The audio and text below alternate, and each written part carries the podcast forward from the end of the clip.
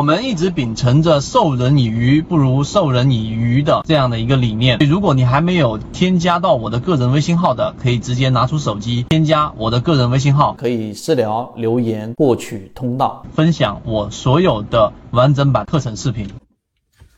最近圈子里面的船员都反馈，我们圈子的整个思想非常非常的强大，所以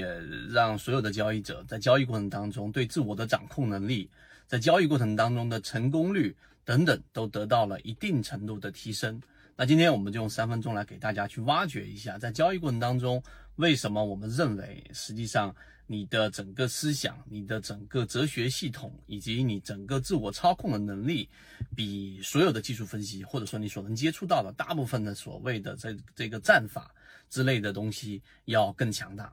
首先，我们要了解啊，我们以前在圈子给大家讲过，做交易实际上呢是一个自我磨练的过程，并且呢，做交易最重要的，你可以把它理解为不同的几个层次，这一点非常重要，就是我们所说的输入和数据处理以及执行，就是输出啊，输出加执行。如果你要这样子去把第三个层次分开的话，那就是四个层次。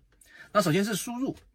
我们要做大量的数据的输入到我们的脑中来，方便我们后面做决策。那这个输入的过程当中，你不同的这一个认知水平所输入到的信息是不一样的。你回想一下，你想一想，一个小学生去对于这一个一句很深的古诗词的理解，和一个中年人或者一个老年人对于一句很深的古诗词的理解的境界会一样吗？答案是不一样的。又或者，你把一个我们所说的中学生对于整个市场的宏观数据的处理，和一个职业的交易者，或者说是一个成熟的交易者对于数据的获取和整个市场环境和周遭环境的理解，会一样吗？答案也不一样。这就是知识结构不一样所导致的，你信息输入的结果是不一样的。那这个地方我们就不往深入去讲了。那我们要理解这一点之后，实际上我们就要建立我们的整个输入的整个认知的模块通道。那什么意思呢？我们给大家提到过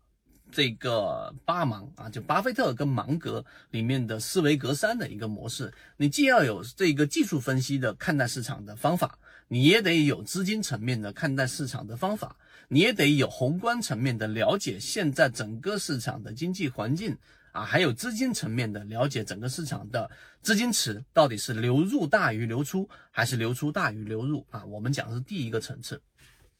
然后到第二个层次，就是我们所说的数据处理的层次。那数据处理呢，大量的信息，现在是一个信息爆炸的时代，这是为什么我们做高价值圈子、核心圈子的原因啊。我们要提供真正有价值的信息，否则这么大量的数据，你根本就不知道哪一个数据是有价值的，实际上等于没有信息。那第二个层次呢？数据的整理里面，你就得知道哪一些数据是有效的，哪一些数据是无效的。这里面就涉及到我们说的哲学框架了。那哲学框架，时间关系，我这里没办法拓展去讲，我没有专门讲的这个内容的航线。但是呢，在数据处理这个层次上呢，我们必须得知道哪一些数据是有效的，哪一些数据是无效的。所以这个过程就得运用到西方的数学的这一个跑数据的这一种模型的方法。也就是说，你所有的想法或者你认为这个数据很有效，你不能只看一个样本，也不能看一个单一的样本，得多样本的在历史这一种啊相同环境之下去跑这个数据，来得出一个大致的成功率。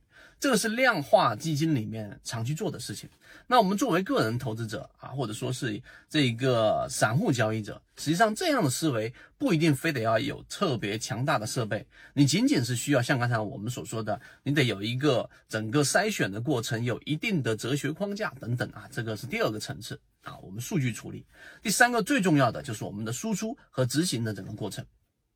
很多人思想啊，这个脑子很清楚。但是，一到交易就行不通了。所以在我们中国以往追溯的下来的所有的这一些呃大师级别的人物，这一个给我们提供的方案当中，我们认为啊，其中有一个非常有效的，就是王阳明所给我们的一个方向。什么方向呢？就是知行合一，心即理。它不是形而上的，它是告诉给我们一个很好的通道。你不要思考那么多，也不要单纯的思考，你是边做边行边思考，然后不断的调整和修正的。现在西方已经有越来越多的研究来支持了我们说王阳明所说的这样的一个知行合一、心即理的这样的一个过程。所以，我们第三个层次要给大家去讲的，你整个输出的，你要去改变你交易当中的执行啊。很多交易者追涨杀跌，追涨杀跌，追涨杀跌，明明知道这样是错的，但是就是改不了啊，就是知道低吸很好，但是就是喜欢满追涨的。这些问题的根源不是说你永远都改变不了，而是你根本就没有从刚才我们说的一二三输入跟数据处理和我们说输出和执行的这四个过程当中去非常清晰整个本质。所以第三个层次和第四个层次是一样的，你要有输出，你要有整个执行。那这个过程当中最主要的就是像我们刚才给大家提到的，有哲学系统的支持，我的脑袋是清楚的，这是是前提。然后下一步就得去自制、去克制，在交易过程当中是必须按照我的自己的交易模型去执行。这里面就得涉及到一个很重要的点，就是你的每一个操作条件都得非常的清晰啊！如果模糊度、颗粒度很大、很模糊啊，我什么可以做可以不做，我都能解释。实际上，你就是给未来的亏损的自己以一个很好的合理的区间来解释自己的行为。所以我看过一个私募的大佬啊，然后呢，我也看到他去走访很多的，他其实是一个券商。券商的一个很大的这一个呃 boss，他去每年要做的工作呢，就是把所有在他券商里面交易的最好的，举个例子，前五名和最差的后五名啊，这去做这样的一个走访、聊天、喝茶，最后得出的结论是你发现交易的最好的前五名，他们第一很谦虚，第二他们总是认为说，哎，我这个地方做好了，我就会交易得更好。啊，这是前五名的特点，而后五名的呢，他们总是有另外一种很强的特征，什么呢？就是我明明可以做好的，就是因为什么什么什么什么什么，对吧？我原来可以做好的，就是因为什么什么什么什么，有各种各样的理由和解释来合理化自己操作当中的失误，所以这是差异。所以今天的这个内容呢，大家认真听完之后，就会去找到自己在交易进化过程当中，在圈子当中所适应的，或者是你能找到一些启发的点，可能就是自己交易上的改变。这就是思想的力量，因为你的思想和你的哲学，一旦把原有脑中的那一个错误的这一个小人给扼杀掉了，那所替换上来的，可能是一个更理性啊，或者说。更有这种操控能力的这一种强大的自己，然后他就会直接影响到你的行为。好，今天讲那么多，希望对你来说有所帮助，和你一起终身进化。